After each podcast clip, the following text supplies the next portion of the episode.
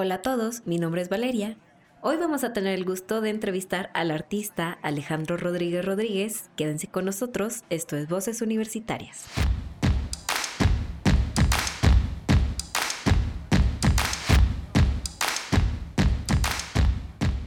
Hola Alex, ¿cómo estás? Hola, vale, bien. Ay, jole, perdón, me anda dando el Lolita Yala, pero ya se fue.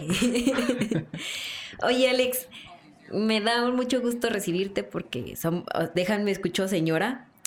Ay, Alex y yo compartimos casi casi que generación y es un amigo muy, muy, muy, muy, muy antiguo. Bueno, no tan antiguo, pero sí somos compas de hace rato.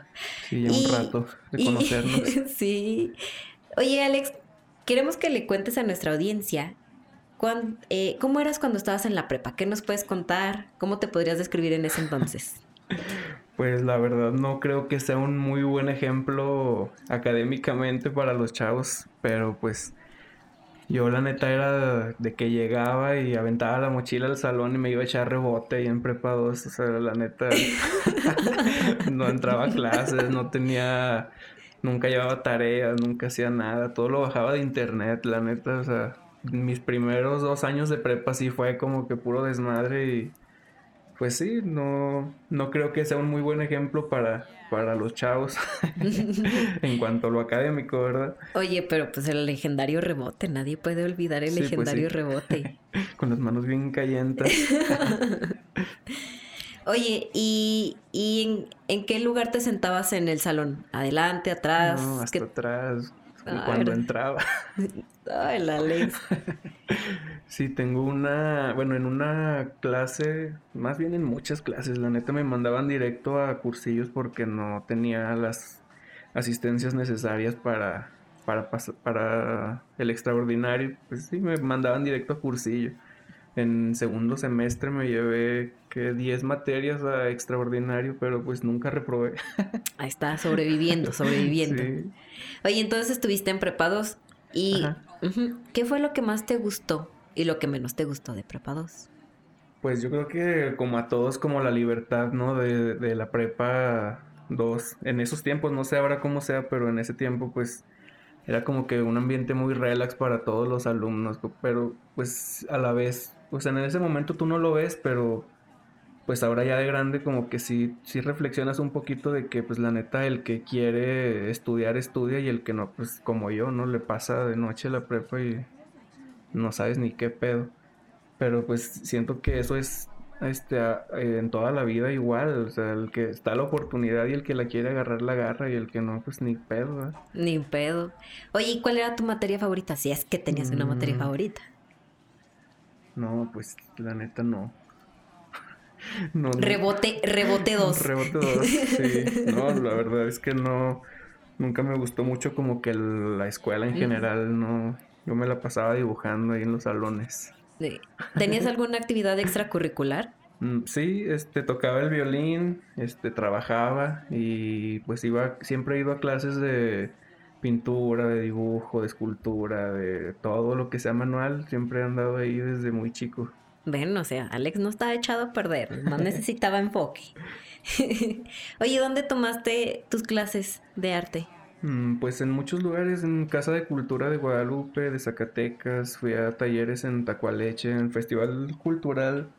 Por lo general siempre hacen talleres y pues me metí a todos los que alcanzaba. Llegué a estar hasta talleres de tejido de sillas de esas como de, de mimbre. y todo eso, de todo. Me metí a todo lo que hubiera de manual. Todo eso sí me gustaba. A eso sí le echaba ganas. Oye, oye, ¿y cómo era la situación económica en tu casa?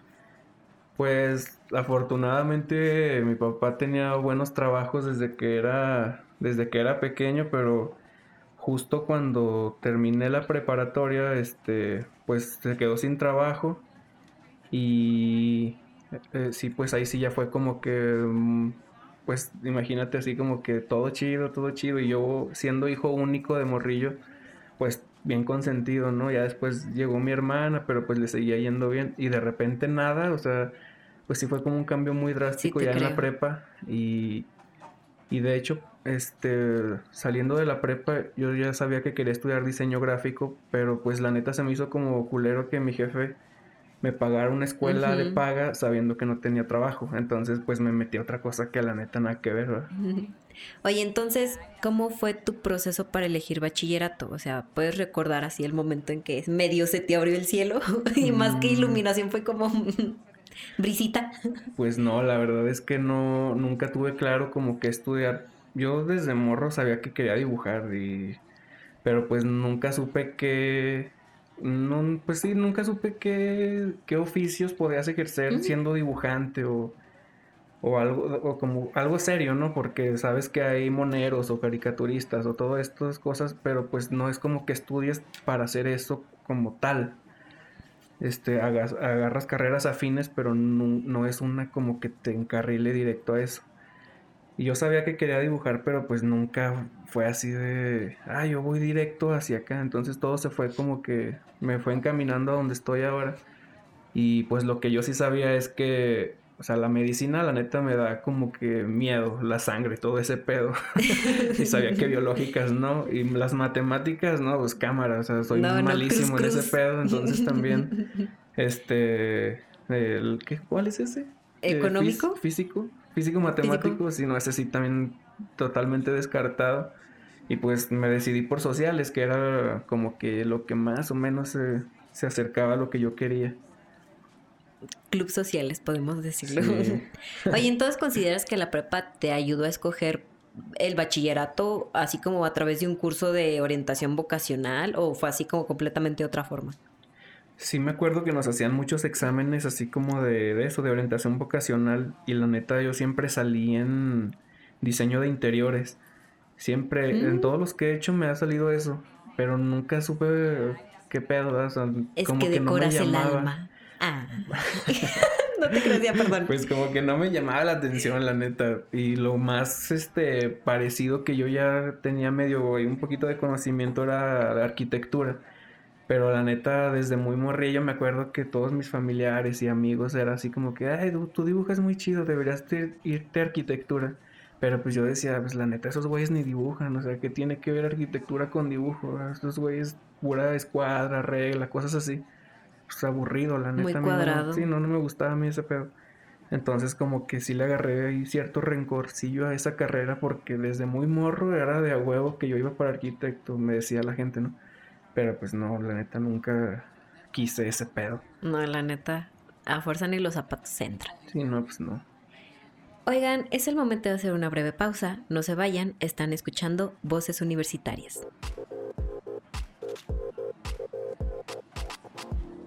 ¿Sabías que en el año 2021 la comunidad universitaria está conformada por más de 43.900 personas entre administrativos, docentes y estudiantes?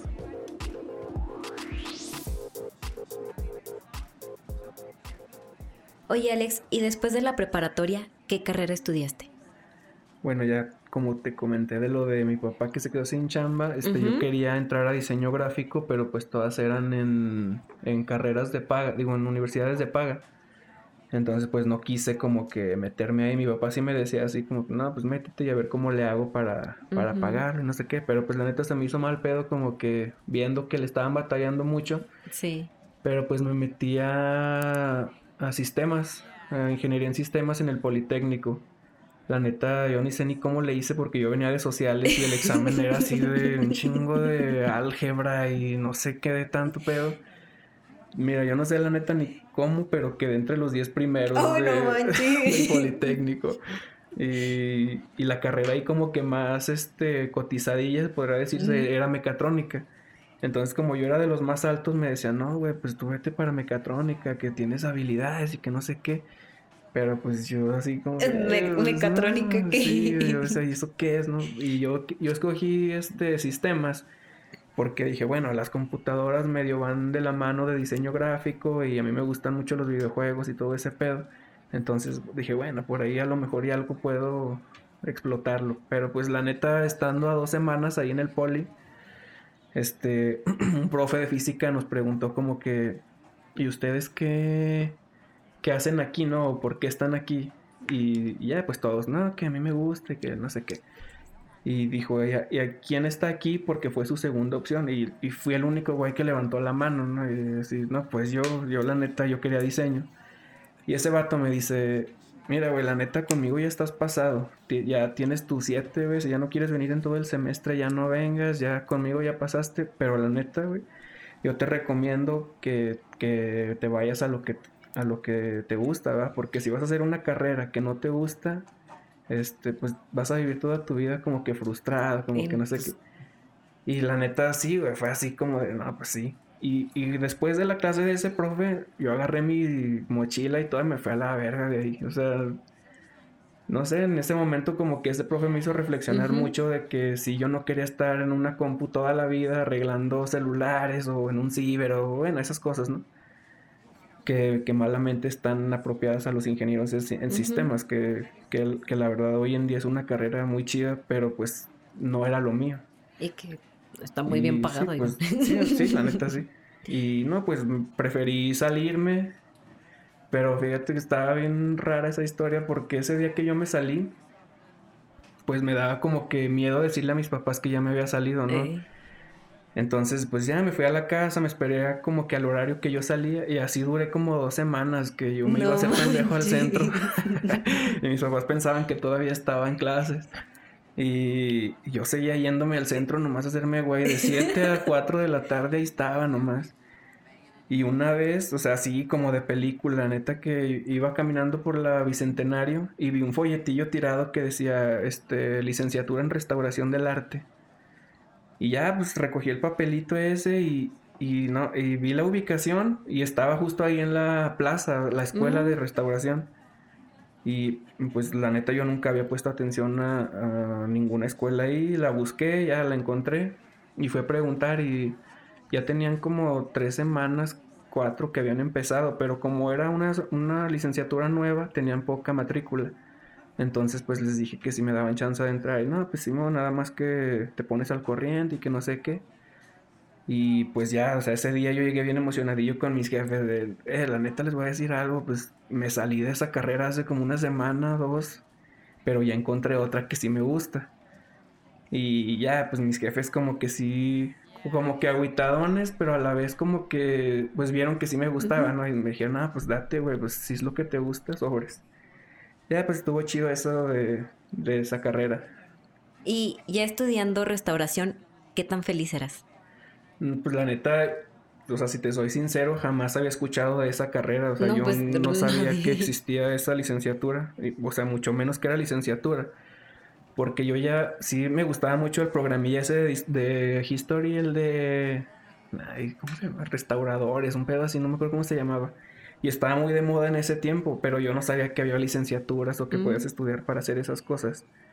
Y la neta sí me gustaba mucho, Mm, y sí llegué a ejercer, llegué a tener muy, trabajos muy buenos ahí, afortunadamente desde primero, porque como que los profes veían que traía ahí un poquillo de, pues de habilidad manual, y la neta sí se requiere ahí un poquito de paciencia y de saber moverle ahí a los colores, todo eso, y me empezaron a agarrar desde primero, entonces, pues la neta me empezó el chido de trabajo y académicamente y todo, seguía siendo la neta medio vale madre, pero pues como la mayoría de esa escuela es, manual, pues con eso me reponía de, lo que era de leer y todo eso que no me gustaba. Y sí me gustaba mucho, pero también ya llegó un, momento como a mitad de carrera que me empecé a frustrar un poquito porque yo pensaba así como es que yo quiero crear cosas, no arreglar cosas de otra gente, ¿no? O sea, yo, yo quiero como que crear cosas nuevas no arreglar cosas viejas. Que, la neta me gusta y lo sigo haciendo hasta la fecha de restaurar cosillas que me voy comprando por ahí. Pero pues no, no, no estaba ni tan a gusto ni, ni estaba, eh, pues no, me quería salir tampoco. Pero pues afortunadamente me salió mi otra chamba y le di prioridad eh, y dejé la escuela por eso. Ok. Oye, ¿y qué te dijeron tus, tus familiares cuando se enteraron que querías estudiar restauración, ¿qué te dijeron? Mm, no, pues te digo, o sea, la neta mis jefes siempre me han apoyado en todo lo que les he dicho. Bueno, este, siempre les había dicho que yo quería dibujar y todas estas cosas, pero siempre me decían así como, ah, pues qué chido, o sea, dibujas bonito, hijo, y lo que quieras, pero pues estudia otra cosa y ya dibujas en las tardes o en tus tiempos libres, o estudia tal cosa y y ya por, en tus tiempos libres dibujas este, lo que tú quieras, ¿no? Y yo, yo lo veía, yo no les decía nada, yo la neta soy muy serio. Pero pues yo pensaba, ¿no? Pues, o sea, es que yo me quiero dedicar a, a, dibujar como tal, no lo quiero hacer como hobby, o sea, yo quiero vivir de, de este pedo. Pero pues nunca se los dije como tal, este, hasta que me salí ya de la carrera, que, que fue ya cuando le di prioridad a, a mi oficio actual. Pero no, pues todo bien, siempre me apoyaron en todas mis decisiones. Qué chido. Oye, ¿y qué es lo más difícil y lo más fácil de estudiar restauración? Que tú creas que es. pues yo creo que lo más difícil para alguien como yo es que es una carrera en la que tienes que informarte mucho, o sea, tienes que leer demasiado. Es como que antes de meterle mano a una pieza, tú tienes que investigar en dónde estuvo, quién la creó, qué material se usó, qué, qué, en qué época se hizo y cómo, o sea, saber los procesos que se, que se usaban en esa época para saber, este, pues, diferentes este, compuestos que usaban en aquel tiempo. Y es muchísima investigación y muchísima lectura que la neta a mí no se me da ese pedo. O sea, yo me iba directo. Lo chido de esa escuela es que como que todos tienen muchas ramas, aunque parece que es como muy cerrada, tiene muchísimas ramas. Y por lo general trabajas en equipo siempre. Entonces todos mis compañeros hacían todo ese trabajo y yo siempre me iba directo a lo manual y pues como que nos complementábamos entre todos. Mm, qué chido. y lo más chido pues es, yo creo que eso, lo de que abarca muchísimas ramas, o sea, me gustaba mucho que era textil, era pintura, era escultura, joyería, metal, madera, este, instrumentos, o sea, abarca muchísimo la carrera, entonces... Pues me gusta, a mí me gusta mucho como que aprender de todo. Entonces, pues me gustaba mucho eso, que, que era muy amplio el, lo que podías ejercer ahí. Oye, qué chido. Incluso yo desconocía, pero la neta, qué chido. Sí, no, está, está muy chida la carrera, la neta. Es importante saber eso para no hacer un H-homo porque luego... Sí, no, pues sí. Bueno, justo cuando yo estaba estudiando esto fue ese caso muy sonado de la oh, viejita que restauró bien mal. no manches. Pero pues sí, sí, está chido todo. ya sé. Oye, y si alguien de nuestra audiencia quisiera dedicarse a esto del arte gráfico, restauración, eh, ¿cómo les aconsejarías que se prepararan o cómo o qué talento deben trabajar para que les vaya chido en estas carreras? Pues es, o sea, para todo lo que tenga que ver con gráfica visual, este, tienes que saber un poquito de, dibujo, de anatomía, composición, eh, colores, este, que, que, a lo mejor la gente externa o ajena a estos temas lo ve así como, o sea, ¿eso qué, no? O sea, mm, pues sí, como que un dibujillo pedorro ahí nada más. Pero pues a los, que nos, a los que nos gusta toda esta onda, pues son temas exageradamente complejos que si tú te pones a hablar de teoría del color, en, por ejemplo, en la licenciatura yo me tardé dos semestres estudiando teoría del color. No manches. O sea, es un año de estar estudiando pues sí, que los secundarios, primarios, todo esto, pero a niveles ya más avanzados. Eh, pues es muchísimo estudio de, temas como muy básicos, pero sobre todo yo creo que los que se quieran dedicar a algo así tienen que meterle a, lo más básico que es el dibujo a lápiz, o sea, ya sea diseño gráfico, sea ilustración, sea animación, todo esto o sea, siempre empieza de lo más básico, del dibujo a lápiz y prueba y error, prueba y error y práctica y práctica y práctica, no hay de otra. Definitivamente lo creo, Alex. Es, definitivamente es un trabajo muy arduo de que la mano, yo creo, ahí, ahí tiene sus, ya sus, sus consecuencias. Pues sí, no, o sea, también, este, yo creo que es como todo, ¿no? Cualquier trabajo te va desgastando de alguna u otra forma y pues bueno, a nosotros nos toca un poquito ahí dolores de muñecas y de espalda por estar tanto tiempo sentado, pero al menos yo trato de, de no faltar al gimnasio, no, nunca lo he hecho como que con la intención de ponerme acá mamado ni nada de eso, porque no me gusta esas ondas tampoco, pero pero sí trato de estar siempre ejercitándome para, pues sí, para evitar este, estas lesiones y estar siempre saludable comer pues medio saludable también, ¿no? tomar agua y todo eso. Sí te creo, Alex. Permítanos un momento, tenemos que hacer un breve corte y regresamos. Esto es Voces Universitarias.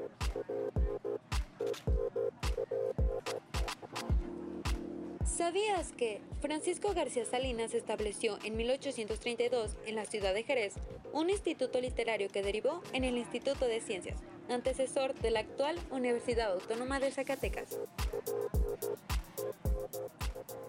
Alex, y después de todo este interesante viaje que nos acabas de, platicar, dime, ¿a qué te dedicas ahora? Soy tatuador. ok, ok. Acabamos de descubrir la, el verdadero trabajo de nuestro entrevistado. Y precisamente Alex es un muy conocido tatuador de Zacatecas. Eh, su trabajo puedo decirlo personalmente, es un excelente trabajo y sobre todo a uno le generan estas preguntas luego, luego súper tabú, ¿no? Por ejemplo, ¿qué opina tu familia de que seas tatuador? Tatuador. Mm, pues ya, este, ya lo ven, yo creo que normal, porque ya todos mis primos ya están todos rayados. Ay, no. Entonces, pues ya que ¿Qué dicen. ¿Qué gente? ya que dicen. Sí, nada, pues ya me apoyan y cuando salgo a hacer visitas a otros estados, pues como que la familia se emociona, ¿no? Y pues está chido que te apoyen. Qué chido, Alex. Bueno, o sea, supongo que fue una sorpresa para tus papás, pero como dices, ya todos tus primos están tatuados, yo creo ya es algo que se está volviendo cada vez más normal en nuestra sociedad y eso es algo bastante chido. Y dime, ¿cómo llegaste a ser tatuador? Pues estaba en. estaba ya estudiando, que sería como cuarto, quinto semestre de, de, restauración. Y te digo que me empezó a llegar como esta frustracióncilla de, de que yo quería hacer cosas y no arreglar cosas, ¿no? De que yo quería como que ya hacer mi, pues como que mi trabajo, ya mi marca, no sé y me metí también a la par de, restauración a ingeniería en diseño industrial. Este, y no, la neta no, no, o sea, si, si con una carrera muy apenas pelaba, o sea, imagínate dos para un güey como yo, pues no, o sea, duré como un mes yo creo en las dos y me salí de diseño. Que la neta es una carrera que está muy chida, o sea, si, sin pedo, si lo hubiera conocido antes, me hubiera metido a esa de primer cajón, porque es nada manches, está bien chida, es como que crear cosas con tecnología y que es a mí lo que más me gusta, que es como que la tecnología y el dibujo y todo eso se fusionan en esa carrera. Y la neta yo la desconocía hasta que también fui de la segunda generación. En las dos carreras fui de la segunda, no, en las tres carreras fui de la segunda generación de todas. Fíjate, es que apenas el panorama se va abriendo poco a poco. y pues poco a poco ibas descubriendo para dónde vas, ¿no? Y entonces ya total me salí de esa carrera de, de de ingeniería en diseño y empecé a tatuar. Este, la neta, como mi carrera de restauración era en las tardes, pues no tenía forma de trabajar. De, y te digo, mi papá en ese tiempo como que apenas andaba ahí medio empezando a trabajar otra vez. Entonces, pues no podía decirles, eh, güey, cómpreme una máquina o así, ¿no? Pero pues yo ya lo del tatuaje lo traía desde 13, 14 años, de que veía los programas de Miami Inc. y todo este pedo. Entonces, desde muy morro, yo me acuerdo que tenía 14, 15 años y yo ya les decía a mis papás, eh, cómprame una máquina y cómprame una máquina. Pero mis papás eran así como, eh, Simón, güey, Simón, pídela. Simón. sí, nada, luego, luego. Pero ellos pensaban que era como broma o yo no sé qué onda y...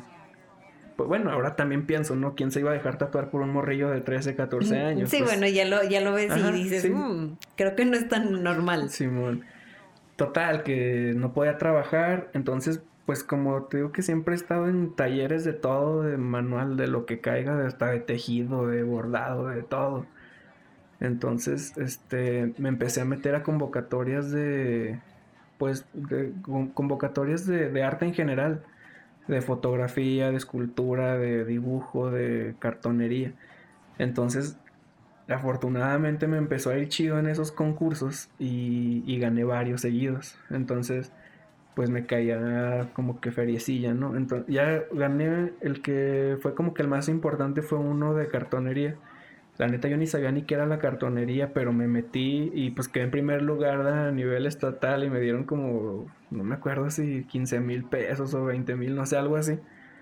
O 10 mil, bueno, no sé, total que para mí pues era un chingo, ¿no? Yo tenía que 20 años. Eh, 21, más sí, como 20 más o menos y dije, no, pues a huevo, o sea, me, me compró mi, mi máquina y todo ese pedo me compré un kit chino así súper chafa y pues ya empecé ahí como que a tatuar a mis compas.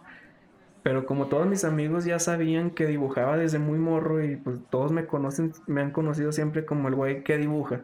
El mono que el güey que pues, hace monos chinos. Sí, o sea, yo siempre fui el, güey que dibujaba. Eh, pues rápido se, se, se, dejaban todos de, eh, güey, hazme uno. Y yo les decía, pues la neta no he practicado, ni sé ni cómo se conecta esta madre nah, güey, tú date, no hay pedo, como te quede. Pues la neta sí tuve mucha suerte en eso porque todos mis compas afortunadamente como que no se quieren tanto y me dejaron rayarlos. y ya, pues la neta, este, nunca practiqué, ni fui aprendiz, ni nunca tatué naranjas, ni nada de eso. Yo me fui directo así con mis compas cholos y pues ya ahí lo que salió, salió. Agradecidos con los compas cholos. Total, que estaba ya este, en restauración. Y en restauración teníamos una maletilla así como las que llevan los dentistas con sus herramientas. Nosotros llevábamos ahí nuestras pinzas, este, pues todo eso que también se ocupa en restauración. Y yo me empecé a ir a la escuela, pero en vez de llevar mis herramientas, yo llevaba mi máquina de tatuar. Y mis papás pensaban que yo iba a la escuela, pero pues yo la neta iba a tatuar a domicilio, a mis compas. y en mi maletilla esa pues llevaba tintas, llevaba máquina, llevaba todo ese pedo. Total, que un día ya estaba ahí tatuando un compa y a media sesión me marca mi jefa y me dice, Alejandro, ¿dónde estás? Dije, no, aquí en la escuela, ¿qué onda? Me dice, pues estoy aquí en la escuela, dicen que ya tienes dos meses que no has venido. y yo tatuando a mis compas ahí en la calle. Y ya, pues le, dije, no, pues la neta ando tatuando. Y me dicen, te quiero en la casa en cinco minutos y que no, pues ya te imaginarás. Sí, sí, ¿cómo te fue? Sí, pues la neta me valió madre y terminé el tatuaje, ya llegué como dos, tres horas después. Nada, pues cagadón que me pusieron mis jefes, o sea, el peor de la vida, ¿no? De, pues nosotros pensando que estudias y que no sé qué, y tú haciendo tus mamadas y que así, o sea, esa vez sí los noté así enojados.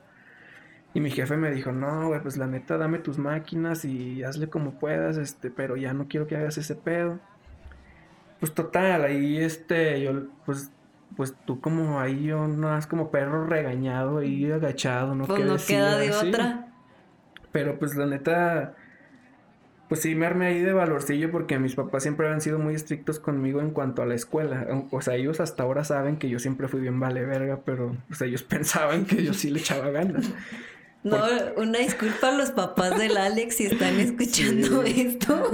Entonces, este, esa vez, pues yo sí les dije, eh, pues es que la neta yo sí me quiero dedicar a este pedo y, y la neta quiero salirme de la escuela para para meterme al 100 a este pedo del tatuaje. Y pues ya mi jefe me dijo así de, pues como que agarró el pedo, ¿no? Y me dijo, pues si es lo que quieres, pues órale, cálate un año, salte y no sé qué, ya más calmados todo el pedo.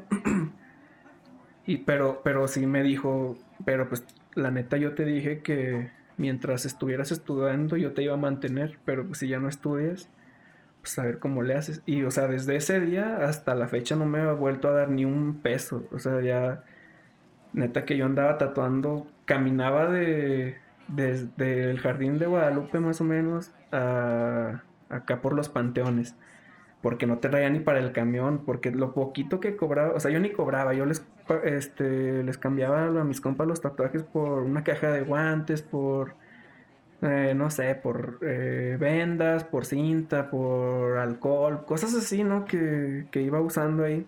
Entonces yo la neta no traía nada, hace nada, nada de dinero, nada. Y ya mis compas fueron los que me empezaron así como, no, güey, pues ahí te van 50 baros, ahí te van 100, ahí te van acá, ¿no?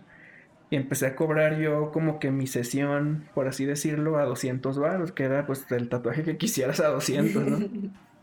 y fue como, con lo poquito que me estaba llegando, este, pues fue, en vez de gastármelos o de hacer otras cosas, pues le iba invirtiendo a mi material eh, que una cama nueva, que porque yo los tatuaba así literalmente en mi cuarto, en mi, en mi cama, ahí acostados, este, y yo en una silla de esas de la corona blanca, así, así de austero estaba el pedo. Y, y ya, pues yo le iba invirtiendo a mi material y a mi material, y afortunadamente te digo que todos mis compas como que me dieron la oportunidad de tatuarlos. Y los compas de mis compas como que veían que no me quedaban tan piratas y como que, ah, pues ching su madre, yo también. Yo soy uno de esos compas de los compas. Simón, y ya, pues afortunadamente yo creo que como en tres meses ya estaba haciendo un tatuaje diario. O sea, la neta tuve muy buena suerte yo, mucha suerte, demasiada diría yo, porque Ahora veo a los a mis aprendices o a mis amigos que empiezan a tatuar que se tardan hasta años en, en agarrar como que trabajo ya más seguido. La neta sí tuve mucha suerte en cuanto a ese pedo. Pero bueno, aparte de la suerte, pues también fue que sí dije, si ya no estoy estudiando, si ya estoy valiendo verga, pues, o sea, me voy a meter al 100 a este pedo. Aplicarse. Simón, porque me acuerdo mucho que mi mamá me preguntó, este, ¿y a quién vas a tatuar? ¿Quién se va a dejar tatuar? Y la neta, yo soy como que muy competitivo y muy orgulloso. O sea, yo, sin decirle nada, yo dije así como, no, pues a huevo, a ver qué. Ahora me aplico. Eh. y sí, pues ya este, empecé a tatuar a todos mis compas y. Y total, que. Te digo, empecé a tatuar amigos de amigos. Llegó un momento en el que yo ya no conocía a la gente que estaba tatuando. Y, y ya, o sea, todo se fue dando solo. Yo nunca dije así como, ah, voy a ser tatuador, o ah, voy a poner mi estudio, ah, no, nada, todo fue solo. Wow, Alex, definitivamente tu camino de entrada al tatuaje fue poco convencional. Sí. Y, y bueno, ah, incluso un poco mágica, podemos ver. Oye, pero ¿cuál dirías que es como el camino tradicional que alguien tiene para entrarle a este oficio? Pues el camino tradicional es de aprendiz en un estudio y empezar desde cero, como te digo siempre, eh, este, barriendo, trapeando, poniendo mesas, quitando mesas, desinfectando las máquinas, este, limpiando, eh, preparando ahí la zona, el stencil del tatuador, todo eso. Que a lo mejor muchos, este, como ahora está muy de moda, pues mucha gente se quiere meter y piensa que, que todo eso es como que un abuso por parte de los tatuadores, que, que los tatuadores agarramos aprendices nomás para que nos hagan esos trabajos. Pero pues la neta nada que ver. Todo eso te va enseñando a, preparar bien tus cosas, a, a ser limpio, a ser ordenado. Que la neta, pues antes cuando yo empezaba, como que todos me decían así, ay, tú no pareces tatuador porque pues todos nos tienen como en el concepto de, un pinche cholo con playera de tirantes blanca, rayado de la cara y pues ahí que te tatúa por una caguama, ¿no? Entonces yo desde que yo empecé a tatuar sí me puse como que medio mamoncillo con, conmigo mismo en cuanto a horarios, en cuanto a todo. Yo, o sea, si llegaban 15 minutos tarde yo los, los, los regresaba, o sea, a mí la neta, yo decía, es que si, si yo si yo no me respeto, si yo no respeto mi chamba, la gente menos lo va a hacer. Entonces, como que desde el principio fui muy estricto conmigo mismo y siento que ahora los, los aprendices este, dejan de lado todo este pedo y como que lo hacen ya muy, pues sí, como que muy de compas, que un churrillo, que vamos a comer y que no sé qué. Entonces siento que no le dan la seriedad que es al tatuaje y, y siento que eso es lo que a mí me ha, me ha ayudado mucho a crecer y a diferenciarme de los demás, que, que, que lo tomo como que muy serio mi chamba. Es, o sea, yo dentro del estudio nunca jamás he invitado a mis amigos a pistear, a nada. O sea, yo el estudio lo veo como una oficina. Este, siempre tiene que estar limpio, recogido, este, eh, pues ahora en, en, la pandemia, pues siguiendo todas estas cosas del COVID. Y, y creo que a la gente es por lo que a mí me recomienda y me lo dicen mucho, que, les gusta el trato, que les gusta eh, la ubicación, o sea, que les gusta ahí el, espacio, ¿no? Como tal. Y, ahora no sé, siento que, que, los tatuadores como se puso tan de moda ya, o sea, se compran una máquina, se compran algo y ya chingue su madre a tatuar ahí en mi casa, en un pinche cojín cochino y eh, o sea, he visto compas que, que tatúan en tapas de refresco, que echan ahí la tinta y digo, no mames, o sea, esa madre cuesta un centavo el, la cap. para echar la tinta. ¿qué te cuesta invertirle a tu material, no? Pero pues todo esto lo hacen porque nunca estuvieron de aprendices en un estudio. Que la neta yo siempre quise ser aprendiz y hasta la fecha este, quiero hacerlo. Pero a mí me negaron como que el acceso a, varios estudios aquí en Zacatecas porque me veían muy morro o pues la neta yo me daba cuenta de que eran envidiosos porque yo llevaba mis dibujos y se los enseñaba y oye quiero quiero enseñarme y no sé qué y me veían así como que ah, este puto ya viene acá medio se nos va a tumbar la chamba. Sí o sea y pues la neta sí yo sí me agüité como que que por eso porque me cerraron muchas, puertas, Ajá.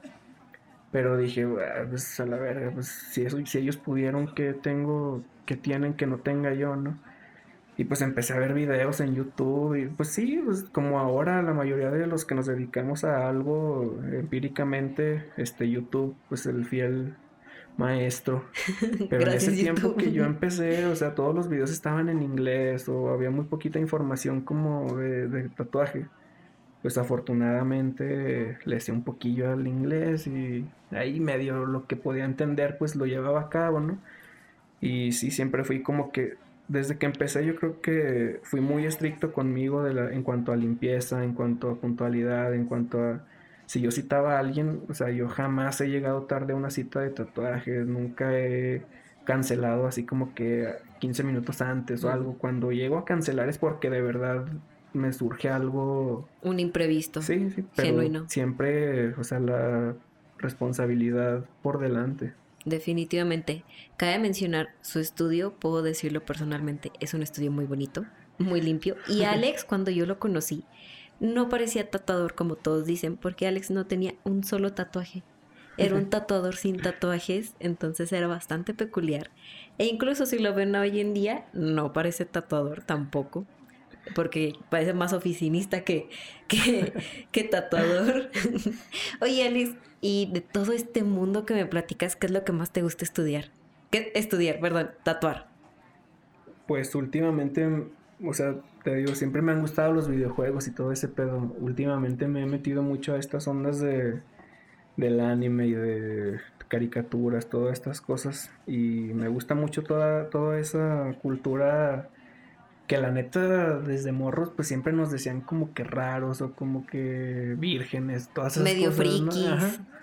Y la, neta nunca a mí nunca me ofendió, pero veía que mucha banda sí se ofendía porque nos decían así o nos tachaban de esas cosas. Pero pues, sabe, a mí siempre me ha gustado mucho todo lo de superhéroes, todas esas madres que, que son para morrillos, a mí me gustan. Y últimamente me he estado metiendo mucho en esas cosas. Pero pues mi especialidad es un estilo que se llama Black Work, que es como que acá un poquillo más darketón, este todo en negro. Solo, bueno, yo uso un poquito de blanco solo para dar como ciertas luces, pero no uso nada de color. Hasta últimamente de los que te digo que he estado haciendo que me gustaría irme más por ese lado por ahora. Oye, ¿y cuál sería el tatuaje más memorable de todos los que has hecho? ¿Qué era? Mm, ¿Cuál será? Pues es que la neta trato de siempre meterle el 100 a todos. O sea, bueno, esta historia está un poquillo acá medio, a lo mejor salida del tema, pero yo estaba tatuando una vez a un señor un diseño, pues de los que malamente se les llama chácharas entre la comunidad de tatuadores, que son pues estas frasecitas, brújulas, todos estos tatuajes ya así como que bien choteados, ¿no? Entonces yo estaba tatuando a este don, ya era un señor como de unos 50, 60 más o menos, y pues a medio tatuaje yo le pregunté, oye, ¿este por qué te lo haces? y me, dice, ah, pues me lo hago por mi hijo, y, ah, órale, no, pues está bien, y ya se lo terminé y no sé qué. Y al final del tatuaje el, don como que empezó a llorar y le dije, pues, ¿qué onda? ¿Te dolió o qué? dice, no, es que mi hijo siempre se quiso tatuar esto y acaba de fallecer. Y, desde ese momento yo la neta como que, pues, por más insignificante que el tatuaje fuera para mí, traté de como que darle el 100% porque nunca sabes qué significa para esa persona, para el que se lo está haciendo, ¿no? Definitivamente. Por ejemplo, yo los que tengo, ninguno tiene significado. Es así como que, ah, pues una calavera, me gustan, chingue su madre. Y ya me la hago. Pero con la historia de ese don, pues la neta sí fue como que, la neta sí me llegó acá bien machín porque vi desde el lado de, de él, ¿no? De que de lo que significaba un tatuaje para esa persona. Entonces desde esa vez, este, todos los tatuajes que hago, trato de ya no preguntar por qué se los hacen, porque a veces me ha pasado ya en muchas ocasiones que tocas ahí medio situaciones. Fibras sensibles. Ya trato de no preguntar eso, pero pues casi siempre ellos me platican este, por su cuenta. Y son historias como que bien chidas, como que me gusta mucho platicar de eso con los clientes, con los que quieren, no, no los obligo ni nada. Pero pues muchos de ellos sí se los hacen como que con significados muy profundos y no sé qué. Y se me hace como que bien chido todo eso, que, que un tatuaje represente tanto, tanta, no sé, que tenga tanta carga para alguien. Definitivamente. Que a lo mejor tú ves a un güey pasando en la calle y le ves una brujulilla y dices, ah, qué culero qué tatuaje tan choteado, ese lo vi en Pinterest, ese lo traen 100 güeyes. Pero para él a lo mejor significa como el don este que te digo, que, que su hijo que falleció y que se quiso siempre tatuar eso, pues o sea, desde ahí yo aprendí como que a valorar cada tatuaje que hago para la persona que lo hace. Y, y siempre trato como que de decir, de saber, o sea, yo me haría esa mamada, o sea, aunque no me guste a mí la idea como tal, pero estéticamente yo me lo haría, o sea siempre trato de, de, pues de dar el 100 en cada tatuaje, aunque no vaya con mi estilo, aunque no vaya con mi gráfica, aunque no aunque no pues no esté yo a gusto con eso, porque sé que las personas este es algo que van a llevar toda su vida y, y te digo, es la seriedad que siento que la mayoría de tatuadores no le da a este oficio. Definitivamente, Alex, estoy impresionada por tu visión tu cosmovisión del tatuaje, te lo estoy de que, wow, y definitivamente coincido completamente contigo. El tatuaje puede significar mucho y hay que darle el respeto y el lugar que merece. Sí. Y hablando de esto, ¿qué te gustaría decirles a las personas que sienten prejuicios contra los tatuajes? No, es que se van a la verga. Exacto. no, pues la neta que un tatuaje no te hace ni más ni menos que nadie. un tatuaje ya es como una chava que se pone uñas, como alguien que se pinta el cabello, o sea, ya, pero pues de por vida. Pequeño detalle. Sí, pero pues si lo vas a hacer, pues inviértele, ¿no? O sea, es, es lo que yo siempre les digo, o sea, es algo que llevas de por vida.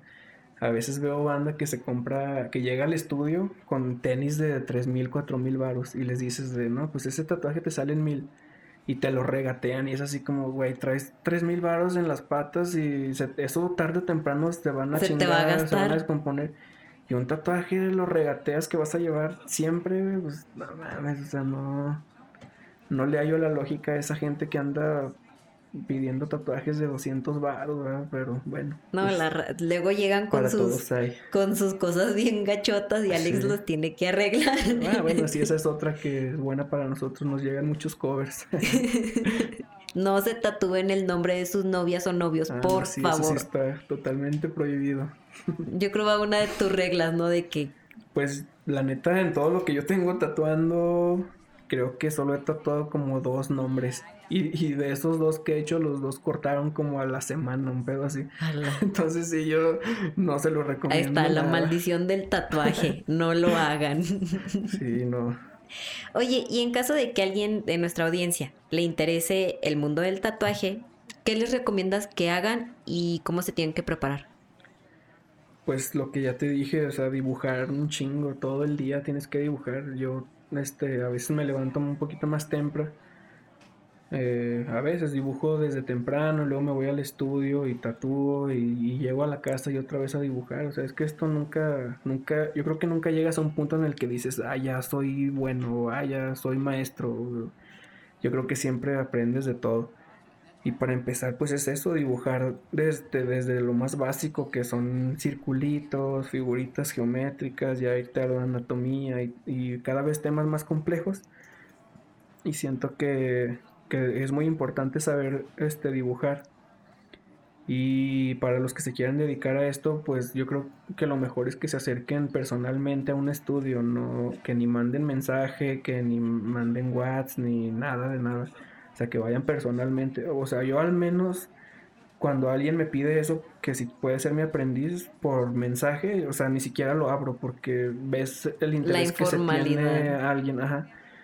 Entonces, cuando va alguien en persona y te platica, que yo traigo ganas o que no sé qué, pues, pues tú ves, ¿no? Ya, o sea, ya simplemente el hecho de pararte y, y que te rechacen en persona, pues ya, o sea, tienes que agarrar valor para eso. Entonces, yo simplemente a los que me mandan mensajes ni siquiera los abro, así de fácil, o sea, porque sé que esas personas, pues nomás andan ahí como que a ver qué, ¿no? A ver si pega, a ver si... Eh. Y pues yo, si alguien se quiere dedicar a esto, pues, este, dibujar mucho, este, arrimarse a un estudio de tatuajes, pero personalmente. Eh, siempre puedes como que primero tatuarte con tu tatuador favorito, con alguien que te guste con alguien que tengas como modelo a seguir para saber cómo trabaja, porque muchas veces también me ha pasado que, que conoces un tatuador o alguien que a ti te gusta mucho gráficamente y lo conoces en persona y es como que bien mierda de persona, ¿no? Definitivamente, a todos nos ha pasado. Te, te, desilusiona mucho sí. este, esas cosas. A mí me pasó con tatuadores que yo respetaba mucho y pues no sé, que de repente los queman por acosadores, por cosas así. Y a mí la neta eso como que sí me da un chingo de coraje porque pues nos hacen ver mal a todos, o sea, a todos desafortunadamente los tatuadores nos tienen como que acosadores o como que de repente ahí metemos mano, no sé. Pero pues la neta, bueno, al menos yo te lo digo así sinceramente, jamás lo he hecho con esa intención. Pero pues, ¿qué hago yo, no? Si ya todos mis compañeros son así, este, pues a todos nos tienen como en ese concepto, desgraciadamente. Pero pues yo, yo les diría que si se acercaran al tatuador al que más les gustara su chamba y se tatuaran con él para que vean cómo trabaja, cómo hace. Y en medio de la sesión pues hay como que soltársela, ¿no? Así como que el putazote, oye, ¿me dejas ser tu aprendiz? No, pues no. Porque sí, como que si te dices así que, ah, pues pinche morrillo bien verga, ¿no? Quieres que te enseñe ya todo acá. Entonces como que de a poquito, así como que irte arrimando, ser cliente primero y luego ya irle diciendo, no, pues mira, a mí me gusta dibujar, este, enseñar tus dibujos. Porque también hay mucha banda que me dice, eh, güey, enséñame a tatuar y que no sé qué. Y que yo desde morrillo dibujo. Les digo, a ver, enséñame tus dibujos. Y, ay, no, es que mi mamá me los tiró. Ay, no, es que ya no los tengo. Pues, no, no, tienes que tener un catálogo, obviamente. o sea, que vayan haciendo su portafolio y todo esto para que sea más fácil presentarse. Entrar a un estudio. Pero, también desafortunadamente los tatuadores, la neta, son bien envidiosos la mayoría. Cuando ven que alguien trae talento, pues en vez de ayudarlo, de, agarrarlo como aprendiz, pues le empiezan a tirar y la neta a mí se me hace muy mal pedo eso. Yo en mi estudio, siempre que, veo a alguien con ganas o que dibuja chido, siempre le de, eh, güey, vente, vente, si quieres eh, venir a dibujar, si quieres venir a aprender ahorita ya estamos muy llenos, el, estudio ya nos está quedando chico y ya no puedo aceptar por el momento a más aprendices. Pero, o sea, siempre cuando veo que alguien trae ganas, yo le digo que sin pedos, el día que él quiera ir, puede arrimarse, no, no estar siempre ahí porque ya somos muchos y no me gustaría como que estar tan saturado ahí. Pero siempre por mensaje, cuando alguien me dice, oye, ¿qué agujas me recomiendas? ¿Qué máquina? Sin pedos, yo les paso links, les paso información. la información como es, porque en mis tiempos, no, yo batallé un chingo para encontrar todo. Aparte de que no había tanto como ahora, pero pues sí me hubiera gustado que a mí alguien me dijera... Te guiara. Sí, que por dónde o como que precios. ¿Cuántos años llevas tatuando, Alex? Seis, seis y medio más o menos. No, pues ya, y es buen rato. Sí, un ratillo. Oye, entonces, ¿cuánto porcentaje dirías que es talento y cuánto es disciplina? No, pues un 10% talento y 90%... 90% nalga, amigos. Sí, no, sí, o sea, es que... Es sentarte, sentarte y practicar.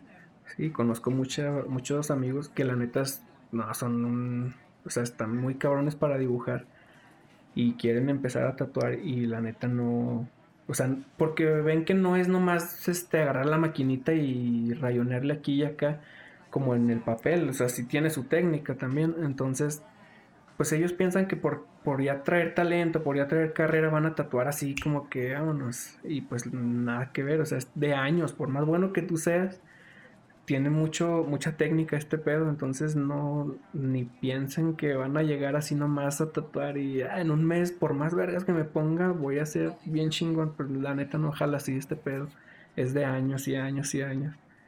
Y pues, y también este, hay gente que a lo mejor no trae tanto talento, que no dibujan tan chido, pero que de veras están bien motivados y que todo el día dibuje y dibuje y dibuje.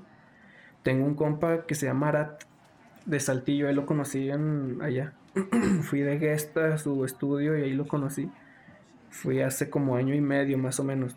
Y o sea, neta, yo vi los, los dibujos de él y eran así como dibujos de niño de primaria, de que bien feos, así. No, no feos, pero pues, pues trochones, ¿no? Y pero yo veía a este morrillo o sea, bien, bien metido, o sea, llegaba más temprano que los tatuadores, les barría, les trapeaba, dibujaba y dibujaba. Y ahora un año y medio después más o menos de que lo conocí, o sea, ya está muy, muy cabrón para dibujar ese vato, o sea, ya ahorita ya saca hojas de flashes casi diario, cuando yo para hacer una hoja de, de diseños me tardo a veces hasta 15 días, él saca diario así diseños, diseños, diseños, diario, diario. Entonces, este vato es la prueba perfecta de que el talento. Pues, si no se trabaja, no, sirve para nada. nada. Wow, Alex. Definitivamente que nos has ilustrado de un mundo muy amplio, muy complejo y créeme que nos emociona mucho que hayas encontrado tu camino. Y bueno, si tienes alguna red social donde nuestra audiencia pueda ver tu trabajo y también si nos puedes dar los datos de tu estudio. Va, pues mi estudio se llama Ocho Tintas y está en la avenida García Salinas, a un lado de la farmacia Guadalajara, en el segundo piso, 70B. Y pues de redes sociales nos pueden encontrar como Ocho Tintas Estudio en Facebook y en todas las demás como Ocho Tintas nada más. Y las mías personales como Barbarroja Work. Perfecto, Alex. Muchas, muchas gracias. Te agradecemos que nos hayas dado la oportunidad de conocer un poco sobre ti y sobre la historia de cómo llegaste a este interesante mundo del tatuaje. Oh, gracias a ustedes. muchas, muchas gracias, Alex. Y eso fue todo por hoy. Les agradecemos que nos hayan escuchado y recuerden que estudiar es el acto de rebeldía más grande que puede haber. No olviden comentar en nuestras redes sociales. En Twitter nos encuentran como arroba en Facebook nos encuentran como vocesuniversitarias.was, en Instagram como vocesguas y en Spotify, Anchor, Google Podcast o donde sea que escuchen podcast como Voces Universitarias Más. Recuerden que pueden encontrar todos nuestros episodios y más información sobre nosotros en nuestra página web voces.was.edu.mx. Tomen buenas decisiones, cuídense mucho Bye.